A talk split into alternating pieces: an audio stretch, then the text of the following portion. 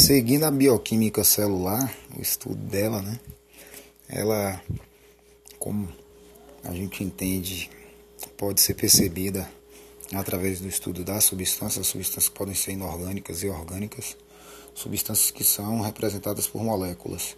E as inorgânicas, entre as inorgânicas, quem vai atuar junto com a água serão os sais.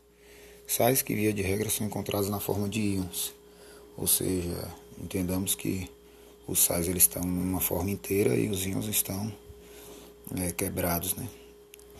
Seria aí a separação daqueles componentes de um sal que formarão os íons. E os sais minerais são denominados assim porque são encontrados no meio, via de regra, é, oriundo de rochas, né, que vão originar os solos, mas também encontrado na, na, litos, na hidrosfera, né, onde tem água. E aí esses sais, eles nas rochas, são vistos de forma imobilizada, né, e o carbonato de sódio, fosfato, né, o carbonato de cálcio, fosfato de cálcio, são bons exemplos de sais que ficam imobilizados no meio e que a gente percebe que essa mobilização é aproveitada também nos organismos como em nós, né, presente em nossos ossos e dentes. E a, a composição dos sais, essa primeira, é, primeiro aspecto que eu venho chamando a atenção aí dentro do estudo de bioquímica, a composição dos sais ela é feita por meio de combinações de cátions e de ânions. Cátions é, um bom exemplo seria o Na, do NaCl, do cloreto de sódio, e o ânion seria o próprio Cl, do também cloreto de sódio. Então são exemplos dessa combinação entre ânions e cátions, cátions e ânions, que vão constituir os sais. A via de regra são esses íons que são vistos né, na, nas células, do lado de dentro ou do lado de fora. Bons exemplos aí são o próprio sódio e o cloro fora da célula, são os íons em maior abundância. E dentro da célula a gente encontra o potássio e o fosfato, são os íons em maior abundância no interior das células. Na classificação dos sais, podem, é, pode ser feita por meio da análise dos íons, de fato. Porque os íons eles podem ser classificados como macroelementos ou microelementos. Os macroelementos são aqueles encontrados em maior abundância e de maior necessidade, né? É sugerido cerca de 100 miligramas por dia é, da necessidade de um organismo, né, humano, por exemplo, de ter acesso a esses macroelementos e cerca de 20 micrograma ou miligrama por dia dos microelementos. Os macroelementos são sete em destaque que eu chamo pelo acrônimo CANAPX-LMG.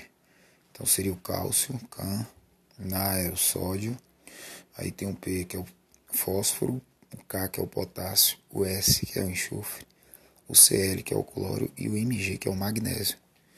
E no caso dos microelementos, são é, oito, né? São é, lembrados pelo acrônimo CUF, CUF, ZINF, MN, COSE que seria o cobre, o ferro, o zinco, o iodo, o flúor, o manganês, o cobalto e o selênio.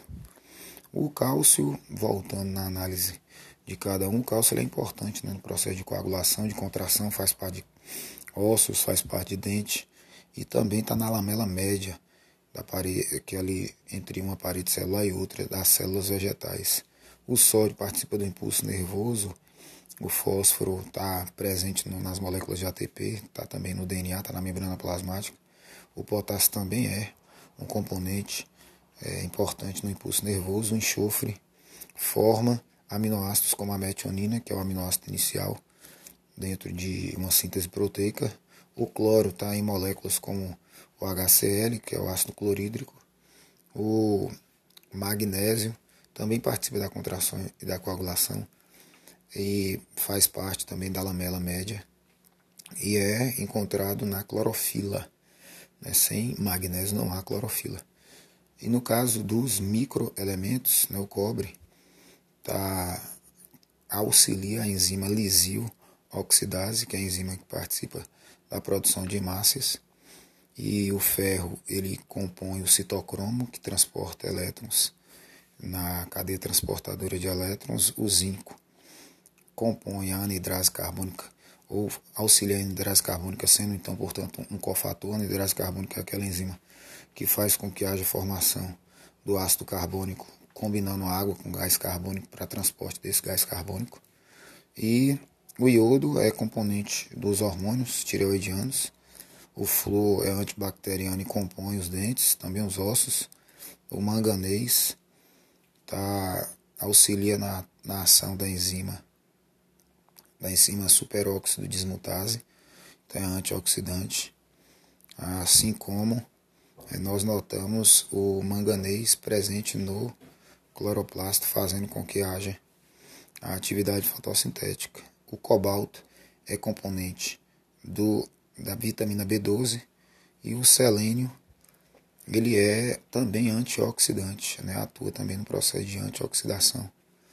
O selênio ele, ele vai auxiliar a, a glutationa peroxidase, que é uma enzima que atua fazendo com que haja diminuição do número de peróxidos que atuam como radicais, né?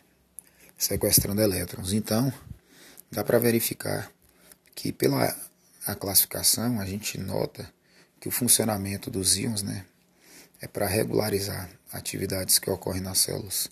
E aí as funções que eu destacaria, primeiro é que atuam como cofatores, ou seja, auxiliares de enzimas, assim como são antioxidantes, evitando com que haja manutenção de radicais livres nas células. É, também vão ser componentes né, de moléculas e fazem com que haja regulação osmótica e também neutralização de ácidos. Então, os íons ou então sais executam tarefas importantíssimas né, para o funcionamento da célula.